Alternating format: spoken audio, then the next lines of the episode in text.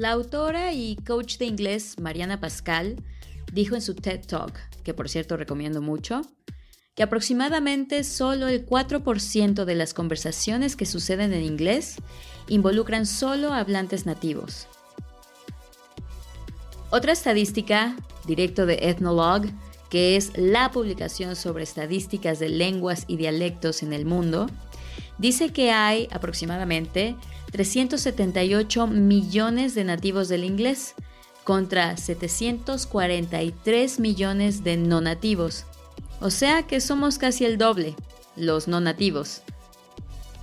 Cuando te dije en el episodio pasado que el inglés te pertenece, no es un empoderamiento vacío, lo dicen las estadísticas. El inglés nunca le ha pertenecido a nadie y ahora mucho menos. El inglés es la herramienta global de comunicación, hasta en Europa.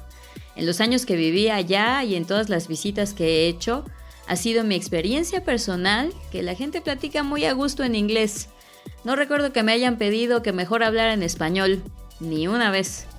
Además, Europa es solo un cachito de mundo, tenemos a Asia y a África. No lo olvidemos. Esto no es nuevo. La expansión del inglés comenzó hace 500 años aproximadamente, cuando los ingleses decidieron hacerle un tour por el mundo con la excusa de su imperio. Y justo como antes, el inglés comenzó a adoptar palabras y formas de pensar de todos los territorios que se encontraban bajo la corona inglesa. 500 años. Sin mencionar que desde hace 100 años el inglés se ha generalizado todavía más con la expansión del capitalismo norteamericano, haciendo lo que sabe hacer mejor, adoptar gramáticas y vocabularios de otras lenguas y culturas. Si esto no es nada nuevo, ¿por qué los mexicanos todavía no somos bilingües?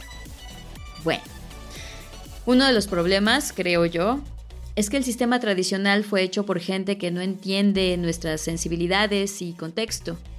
Gente que no puede apreciar las dinámicas de poder sociales y psicológicas a las que nos sometemos los mexicanos cuando hablamos inglés. El problema es que, aunque de cassettes nos pasamos a apps, el método tradicional no ha innovado de manera radical en 100 años. Y lamentablemente todo esto está fuera de tu control. Pero aquí te va algo que sí está bajo tu control y que te estorba tanto o más que el método tradicional y todas sus fallas. Todo lo que te voy a decir a continuación viene de mi experiencia personal, que para estas alturas esto debería estar claro. Cuando conversamos con las personas, todos estamos hablando desde nuestro nicho en la vida. Así que tómate todo esto with a grain of salt. ¿Alguna vez, en algún retiro de yoga, una chica me hizo el comentario. ¿Por qué hablas mucho en inglés? Te ves muy wannabe.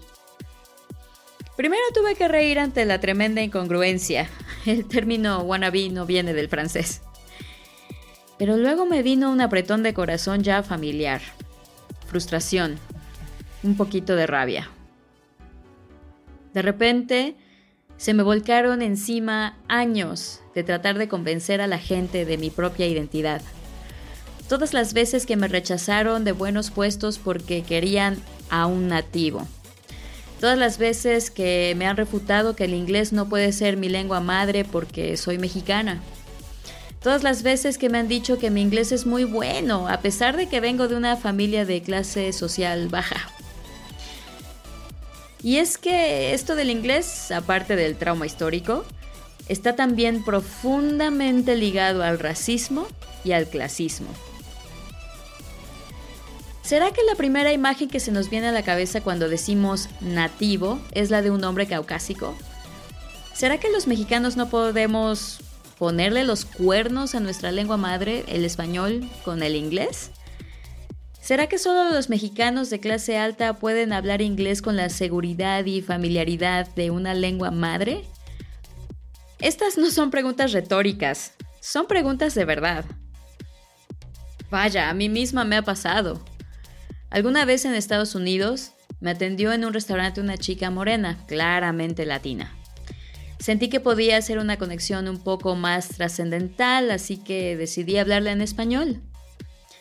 con acento de caucásica enojada, me respondió, I don't speak Spanish. Mi primera reacción fue pensar que no, ma, está más morena que yo. ¿Y? ¿Realmente qué importa su color de piel? El inglés no le pertenece a nadie, vuelvo a insistir. Además, yo no sé su historia de vida. Esta chica no tiene la obligación de hablar español solo porque yo la identifico como latina por el color de su piel y fenotipo. En el mismo retiro de yoga, misma conversación, una de mis amigas, que es una sabia mujer que en su juventud se parecía a Bob Dylan, comentó algo muy acertado.